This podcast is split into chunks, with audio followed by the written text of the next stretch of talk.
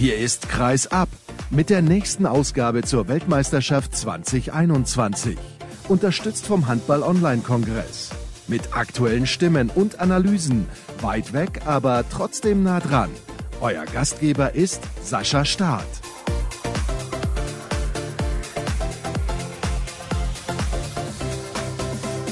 Wir sind mal wieder auf Sendung. Hallo und herzlich willkommen zur nächsten Ausgabe von Kreisab, WM Flashzone und Podcast in einem heute, denn die deutsche Mannschaft hat spielfrei und vielleicht wird es in den nächsten Tagen auch mal möglich sein, einen Spieler der DHB-Auswahl aus Doha, nee, aus Doha, das ist natürlich völlig falsch, aus Kairo zuzuschalten. Habe ich mich im Jahr vertan, sechs Jahre zurück.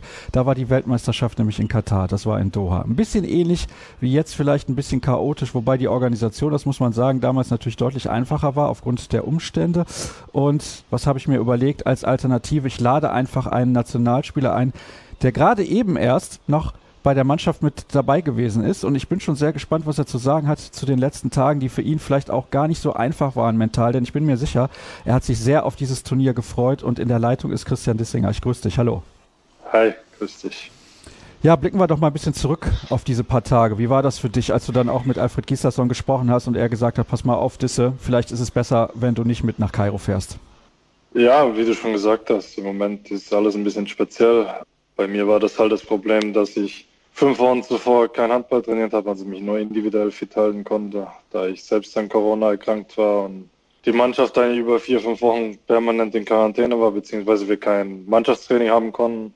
Und dementsprechend war es relativ schwierig, vor allem die ersten zwei, drei Tage. Das wurde dann ein bisschen besser, aber am Ende war das Gespräch relativ einfach mit Alfred. Es war klar, dass auch von meiner Seite aus, dass es eigentlich im Moment nicht reicht, also dass ich nicht so in Form komme, dass es für eine WM auch reicht, wo alle zwei Tage gespielt wird. Und das Gespräch war, ich glaube, in drei Minuten war es durch und war klar, dass es wahrscheinlich besser ist, wenn er jemand anders mitnimmt und der einerseits weiterhelfen kann, aber auch mehr zum Turnier beitragen kann. Und das war dann auch relativ einfach von beiden Seiten dann wirklich aus.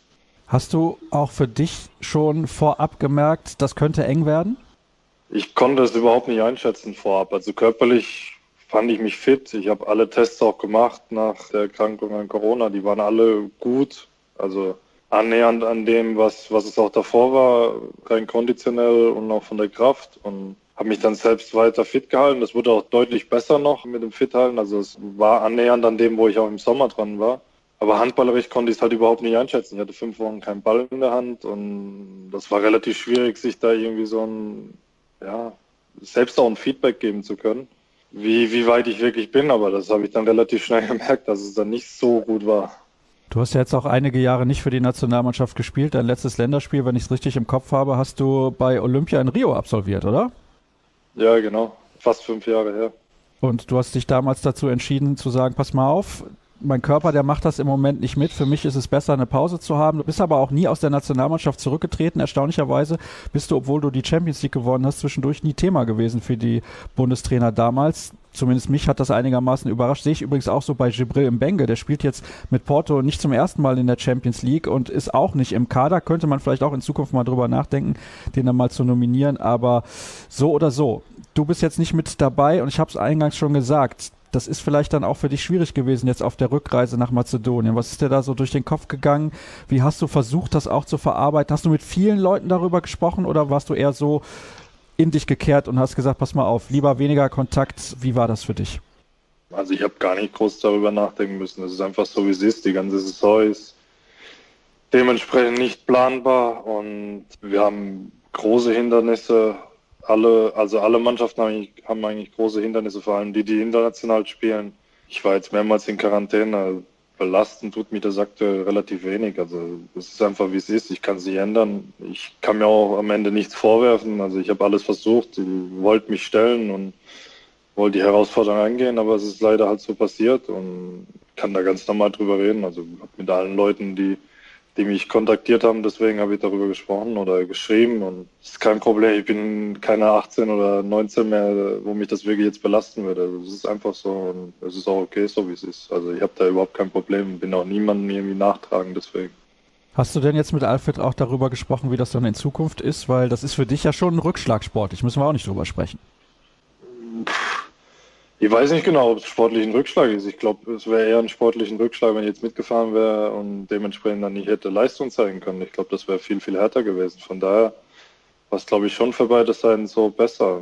Alfred hat mir gesagt, wir bleiben weiter im Kontakt und wenn ich gut spiele, bin ich natürlich immer ein Thema für die Nationalmannschaft, aber ich mache mir da jetzt überhaupt keinen Kopf mehr drum, weil jetzt geht bei uns erst die Runde richtig los. Wir haben nur fünfmal in der Hinrunde gespielt, fünf Champions League Spiele und jetzt haben wir fast 40 Spiele in vier Monaten. Also ich weiß nicht, wie das wirklich funktionieren soll. Von daher glaube ich, muss ich mir eher darüber einen Kopf machen, als das, was jetzt war.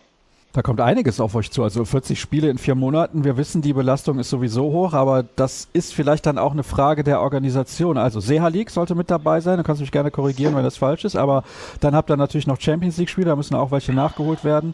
Und habt ihr dann noch Spiele in der nationalen Liga, die ihr dann nur als Playoffs austragt, dann, um eventuell dann quasi den nationalen Titel zu gewinnen? Wie sieht das da aus?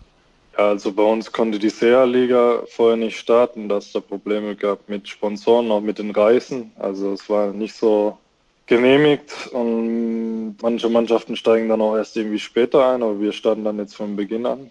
Champions League-Spiele haben wir noch neun in der Gruppenphase, dann kommt es auch darauf an, ob die Gruppenphase überhaupt zu Ende gespielt werden kann. Dann gehen vielleicht alle Mannschaften ins Achtelfinale. Also da wird wahrscheinlich auch noch was dazukommen. Und nationale Liga fangen wir jetzt erst in der Finalrunde oder in Playoffs an, aber die Liga wurde auch, ich glaube, um zwei Mannschaften erweitert. Also es sind jetzt acht Mannschaften in der Finalrunde und das sind halt auch nochmal 14 Spiele plus dann halt nochmal Pokal kommt auch noch dazu bei uns. Also das wären richtig heiße Monate für uns. Also bis jetzt sieht es so aus, dass wir jeden dritten Tag spielen bis zum Ende.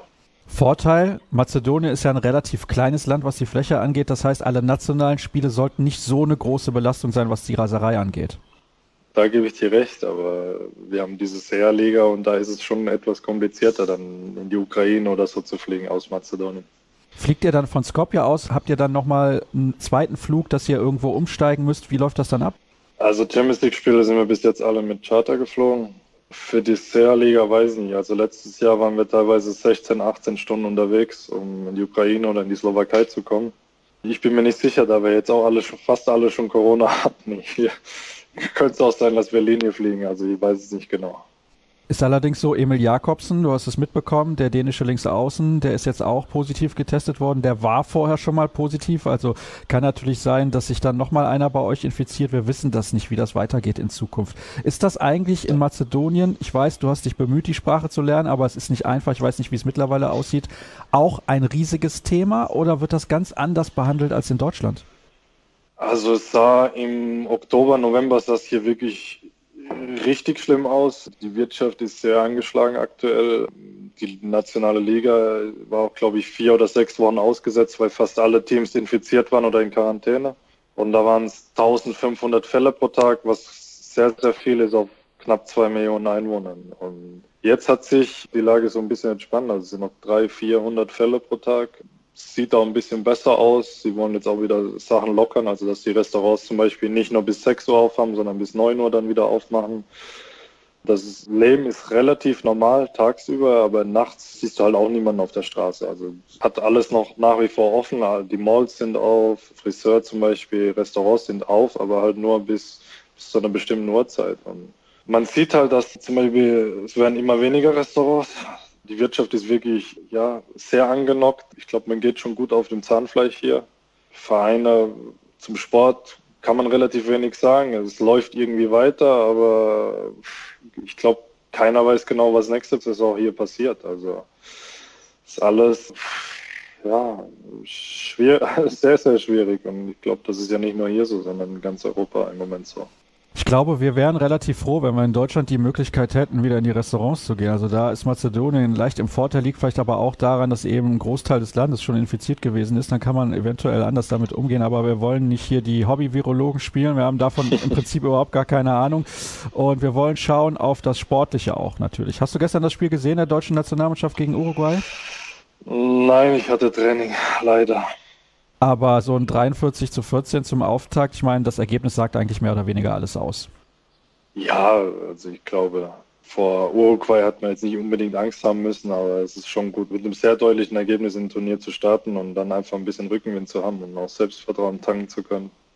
Gucken wir mal auf ein paar andere Ergebnisse. Da würde ich auch gerne von dir eine Einschätzung zu haben. Japan hat gegen Kroatien unentschieden gespielt. Das war natürlich der Schocker des Tages. Auch, dass die Spanier eine sechs Tore Führung gegen Brasilien aus der Hand gegeben haben. Da hätte man auch nicht mitgerechnet. Wie bewertest du denn solche Ergebnisse? Ist das jetzt speziell? Glaubst du, das hat ein bisschen mit den Umständen auch zu tun in den letzten Monaten und auch aktuell in dieser Blase? Oder denkst du, das sind so klassische Ergebnisse, die man zum Auftakt eines Turniers ab und zu mal hat? Weil ganz ehrlich, Japan gegen, gegen Kroatien, also normalerweise müssen die Kroaten da mit einem klaren Sieg rausgehen. Das sehe ich nicht so. Also ich finde, das sind beides keine Überraschungen. Ich habe das Spiel heute Morgen gesehen, Japan gegen Kroatien, also die erste Halbzeit. Und ich fand, dass Japan deutlich besser war als Kroatien, vor allem in der ersten Halbzeit. Und wenn man Japan so über die letzten zwei, drei Jahre so ein bisschen beobachtet hat, finde ich schon, dass sie äh, wahnsinnig an Niveau zugelegt haben und dass sie jetzt auch durchaus konkurrenzfähig im Moment sind gegenüber europäischen Teams. Und Brasilien ist eigentlich schon jahrelang ähm, so in der erweiterten Weltspitze und wundert mich jetzt auch nicht, dass sie gegen Spanien da dann einen Punkt holen. Also ich glaube, viele europäische Mannschaften haben sich auch bei der letzten WM gegen Brasilien schwer getan und die haben da auch für das an oder andere äh, gute Ergebnisse sorgen können. Also ich glaube, beide Ergebnisse sind für mich nicht wirklich überraschend. Eher überraschend, dass sie jetzt halt am Anfang der WM passieren. Und bin mal gespannt, wie, wie beide Teams am Ende abschneiden. Also ich könnte mir schon vorstellen, dass einer von beiden irgendwie im Viertelfinale rutscht am Ende. Bei Brasilien ist es so, das wird ein Gegner sein der deutschen Mannschaft in der Hauptrunde. Da muss man auf jeden Fall aufpassen. Mich überraschte dieses Ergebnis deswegen, weil sie mit sechs Toren zurücklagen. Und normalerweise mhm. so eine abgezockte Mannschaft wie Spanien, da kann man schon erwarten, dass sie so eine Führung nach Hause schaukeln. Ja, normal ja. Also ich habe das Spiel leider nicht gesehen, aber ich glaube, es ist im Moment sicher nicht einfach. Manche Spieler haben zum Beispiel wenig Spielpraxis, andere haben sehr viel, sind schon vielleicht ein bisschen überbelastet oder haben einfach sehr, sehr viel gespielt und dann schaltet auch jemand ein bisschen so der Kopf aus, wenn man sechs Tore vorne ist. Vor allem, wenn man denkt, man hat es schon fast zu Hause. Und dann kommt Brasilien mit einem 8-2-Lauf wieder zurück, so wie ich das gelesen habe. Also, ja, Brasilien ist eine, eine Top-Mannschaft, also die darf man nicht unterschätzen. Und auch wenn man 5, 6 Tore jetzt vorne ist, das hat man ja dann gestern gesehen, dass sich das Blatt dann auch wenden kann. Und ich denke, man, man darf keine Mannschaft bei der WM wirklich unterschätzen.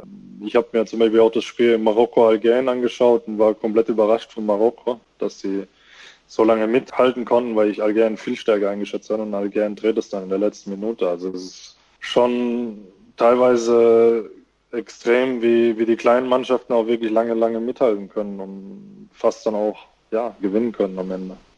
Das ist aber interessant. Also du ziehst ja tatsächlich so ein Spiel rein wie Marokko gegen Algerien. Ja, es war, glaube ich, zwischen den Trainings, das hat dann irgendwie gepasst. Und habe mir das dann halt reingezogen. Ich habe auch gestern Tunesien, Polen noch gestern angeschaut, was auch ganz interessant war. Also ich glaube, dass gerade die, die Spiele, wo man denkt, die könnten vielleicht klar sein und dann doch eng sind, wirklich sehr, sehr interessant sind bei dieser WM, weil auch teilweise man die Spieler überhaupt nicht kennt von den Kadern her dann neue Sachen sieht. Gerade die außereuropäischen Teams finde ich wahnsinnig interessant, weil das komplett andere Handball teilweise ist, als man in Europa gewohnt ist. Das war allerdings, obwohl du es gestern nicht gesehen hast, beim deutschen Spiel gegen Uruguay auch so. Das war komplett anderer Handball, den Uruguay da gespielt hat.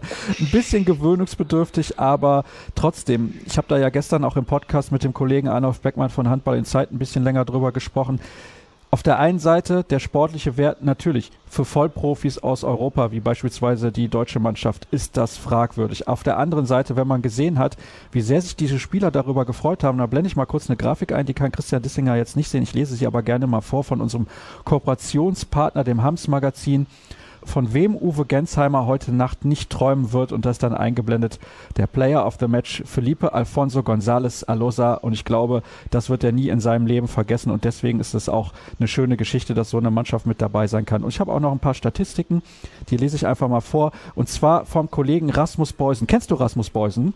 Nein, also ich, ich weiß, wer es ist, aber ich hatte nie, nie Kontakt mit ihm.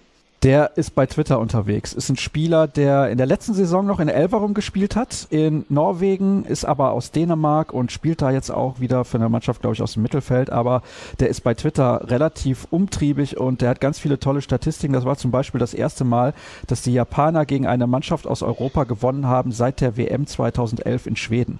Damals haben sie Österreich geschlagen und Da gucke ich mal, was er in dieser Statistik noch hat. Das ist das vierte Mal überhaupt gewesen, dass sie gegen Europäer anders. Davor hatten sie gegen vier europäische Mannschaften mal gewonnen, beziehungsweise einen Punkt geholt, gegen Bulgarien, Jugoslawien und zweimal Norwegen, alles in den 60er und 70er Jahren und das ist die 15. WM insgesamt für Japan. Aber du hast es ja auch aufgezeigt, da ist ja auch ein Trainer, den du kennst, Dago Sigurdsson. Also es ist interessant, dass er tatsächlich in der Lage ist, diese Mannschaft weiterzuentwickeln, weil bei der WM vor zwei Jahren da sind sie gnadenlos untergegangen. Da kann ich mich noch relativ gut dran erinnern, habe ich gedacht, Mensch, Japan, das gucke ich mir mal an mit Dago Sigurdsson als Trainer, aber mhm. diese zwei Jahre, die jetzt dazwischen liegen, die scheinen eine Menge zu bringen. Ja, also ich glaube, dass sie dieses Manko, was auch Korea immer über die Jahre hat, dass es körperlich einfach nicht passt, dass sie da teilweise zu schmächtig sind. Sie spielen wahnsinnig schnellen Handball, aber sie können halt körperlich nicht 60 Minuten mithalten, weil sie einfach zu wenig entgegensetzen können. Ich glaube, da hat Japan unglaublich viel richtig gemacht die letzten Jahre. Also wenn man das sieht, das sind auch alles mittlerweile Koffer, die trotzdem noch schnell und wendig sind und eine gute Abwehr mittlerweile stellen mit einem guten Torhüter. Und ich glaube, dass da sehr, sehr viel richtig gemacht wurde und auch wirklich der Augenmerk auf Olympia in Tokio gesetzt wurde. Und denke, dass man Japan auf jeden Fall ernst nehmen muss. Also wer die Mannschaft unterschätzt, der muss aufpassen, dass er nicht in ein Loch fällt und dann gegen diese Mannschaft verliert. Also sie sind auch sehr, sehr gefährlich, meiner Ansicht nach. Glaubst du denn auch, wenn wir jetzt dann nochmal auf die deutsche Hauptgrundengruppe schauen, ich habe es ja gerade angesprochen, Brasilien wird da mit dabei sein, die Spanier werden mit dabei sein und dann haben wir da ja noch die Polen, die tatsächlich gestern gegen Tunesien gewonnen haben. Da waren wir uns im Vorfeld auch nicht sicher, wird das denn jetzt nun für die Polen reichen, weil sie nicht mehr eine ganz so starke Mannschaft haben wie in der Vergangenheit. Aber das sind drei Gegner. Ich glaube, da muss sich das DHB-Team schon ordentlich strecken, wenn es fürs Viertelfinale reichen soll. Jetzt mal unabhängig davon, dass man in dieser Gruppenphase ja erst auch noch gegen Ungarn spielt.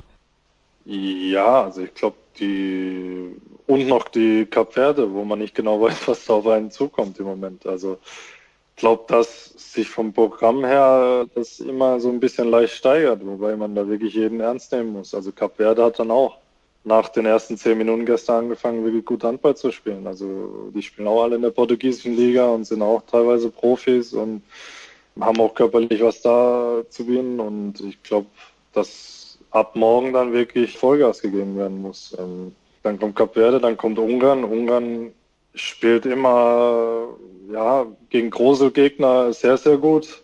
Gegen kleinere Gegner haben sie immer ihre Probleme, aber trotzdem ist es eine Mannschaft, die sehr guten Handball spielt, wo alle in einer starken Liga spielen und auch teilweise bei den Top-Teams. Die spielen wirklich, wirklich, also gut. Es ist eine gute Mannschaft. Jetzt nicht in der erweiterten Weltspitze, aber die können trotzdem mal jeden schlagen. Also es ist eine gefährliche Mannschaft. Und dann geht es weiter in die Hauptrundengruppe. Und so wie das im Moment aussieht, kann da fast jeder jeden schlagen. Und das ist halt sehr, sehr gefährlich.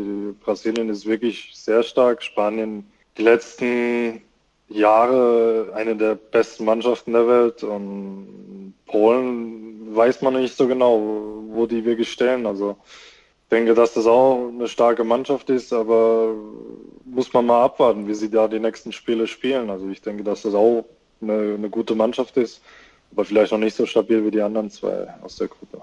Was sagst du denn dann generell zur deutschen Mannschaft, jetzt unabhängig natürlich von dem Spiel gestern, weil du es ja auch nicht gesehen hast? Ich finde ja, das hat so ein bisschen was, und du kannst das sehr gut beurteilen, weil du damals mit dabei gewesen bist. Das habe ich auch Rune Darmke schon gefragt bei unserer ersten Sendung. Das hat ein bisschen was von EM 2016. Keiner erwartet was, man kann befreit aufspielen. Kommt das der Mannschaft vielleicht entgegen? Wie hast du das wahrgenommen jetzt auch in den Trainingstagen in Neuss? Das mit dem keiner erwartet was, das würde ich so nicht unterschreiben. Also ich glaube schon, dass da ein gewisser Druck da ist, zumindest ins Viertelfinale zu kommen. Also das erwartet dann schon fast jeder.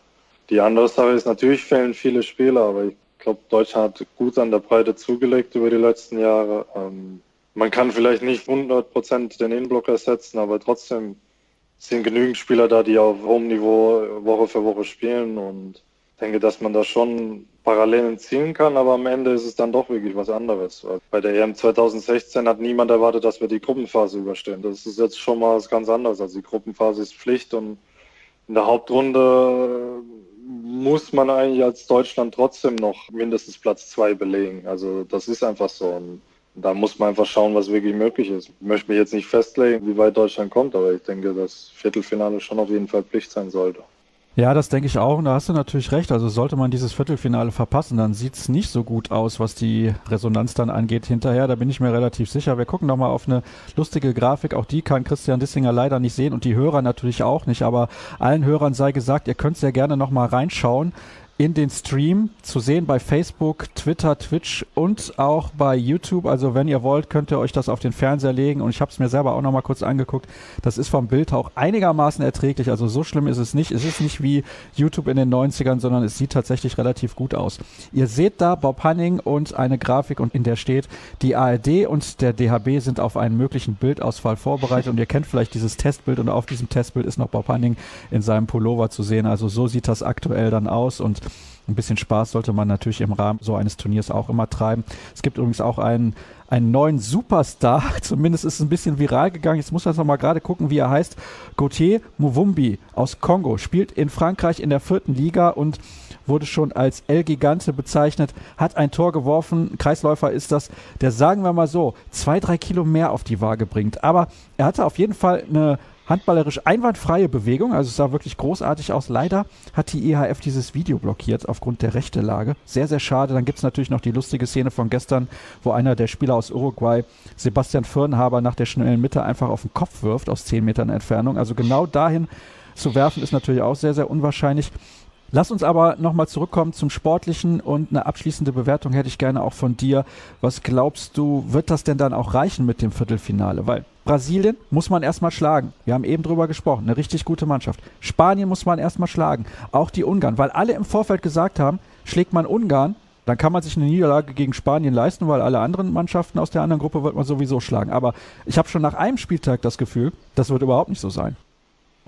Also ich glaube, man muss sich erstmal auf die zwei Spiele in der Vorrunde konzentrieren, dass man da einfach richtig in das Turnier hineinwächst, Selbstvertrauen tanken kann. Ich glaube, dann ist auch gegen Spanien oder Brasilien alles möglich. Man, man wird auf jeden Fall acht Punkte brauchen am Ende, um ins Viertelfinale einzuziehen. Also denke, dass, dass man als deutsches Team einfach so selbstbewusst sein muss und sagen kann, wir gewinnen gegen beide. Also das ist dann auch egal. Und dann kommt ja auch noch Polen wahrscheinlich dazu. Also man muss einfach jetzt die Vorrunde mit sechs Punkten abschließen und dann schauen, was in der Hauptrunde möglich ist. Aber ich bin relativ zuversichtlich, dass man gegen beide oder gegen alle drei Mannschaften in der Hauptrunde da wirklich ein gutes Spiel machen wird. Und was am Ende dann wirklich rauskommt, kann ich jetzt auch nicht sagen. Aber ich glaube schon, dass, dass die deutsche Mannschaft da durchgehen wird. Interessant wird halt auch sein, wie die anderen Teams dann sich die Punkte vielleicht noch wegnehmen, wie Ungarn vielleicht noch die ein oder andere Mannschaft eventuell bezwingen kann, beziehungsweise das Leben da auch wirklich schwer machen kann, dann muss man da mal abwarten. Aber ich glaube schon, dass,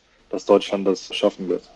Tut mir übrigens leid, liebe Zuschauer, ich habe lange nicht auf die richtige Kamera umgeschaltet. Ich war jetzt die ganze Zeit zu sehen, obwohl Christian Dissinger gesprochen hat. Macht aber nichts. Ist in Ordnung. Jetzt spreche ich und Christian Dissinger ist zu sehen. Das passt ja dann irgendwie. Ich habe noch eine Grafik vom Hams Magazin vorbereitet. Da sehen wir Yogi Bitter 2005, 2021 und 2035 hat sich leicht verändert über die Jahre. Vor allem die Grafik 2035 sieht sehr, sehr lustig aus. Was machst du eigentlich jetzt dann die nächsten Tage? Du hast mir vorgestern geschrieben, zweimal am Tag Training. Heute ist das ja auch so. Ja, genau. Also wir trainieren jetzt relativ viel, weil wir dann schon am 28. Januar mit der SEA-Liga anfangen. Wir sind ja nur 10, 11 Spieler aktuell. Wir haben ja im ganzen Dezember eigentlich nicht trainiert. Also trainieren wir jetzt halt so ein bisschen nach sozusagen. Und ja, sonst eigentlich fast gar nichts. Also nur essen, trainieren, schlafen. Also das andere ist im Moment nicht möglich. Ja, dann kann ich dich ja jeden Tag einladen. Nee, ist wahrscheinlich dann doch ein bisschen zu viel. Aber trotzdem herzlichen Dank, dass du mir zur Verfügung gestanden hast und wir ein bisschen plaudern konnten. Das ist doch immer sehr, sehr interessant, wenn man dann auch die ganzen Nationalspieler hier zu Gast hat. Wenn man dann schon nicht die Gelegenheit hat, das zu machen, wenn man die Spieler vor Ort sprechen kann. Das ist natürlich dann immer die beste Lösung. Da machen wir das auf diesem Wege. Und ich kann euch übrigens sagen, in den kommenden Tagen wird es weitere Gäste geben. Vielleicht, ich habe es ja am Anfang schon gesagt, haben wir dann auch noch mal eine Schalte nach Kairo. Da gibt es ja auch einige Spieler von anderen Mannschaften, die Deutsch sprechen. Das sollte kein Problem sein. Wir haben die Österreicher noch mit dabei, wir haben die Schweizer mit dabei, Kantamahe beispielsweise, der zuletzt ja auch im Podcast mit dabei gewesen ist.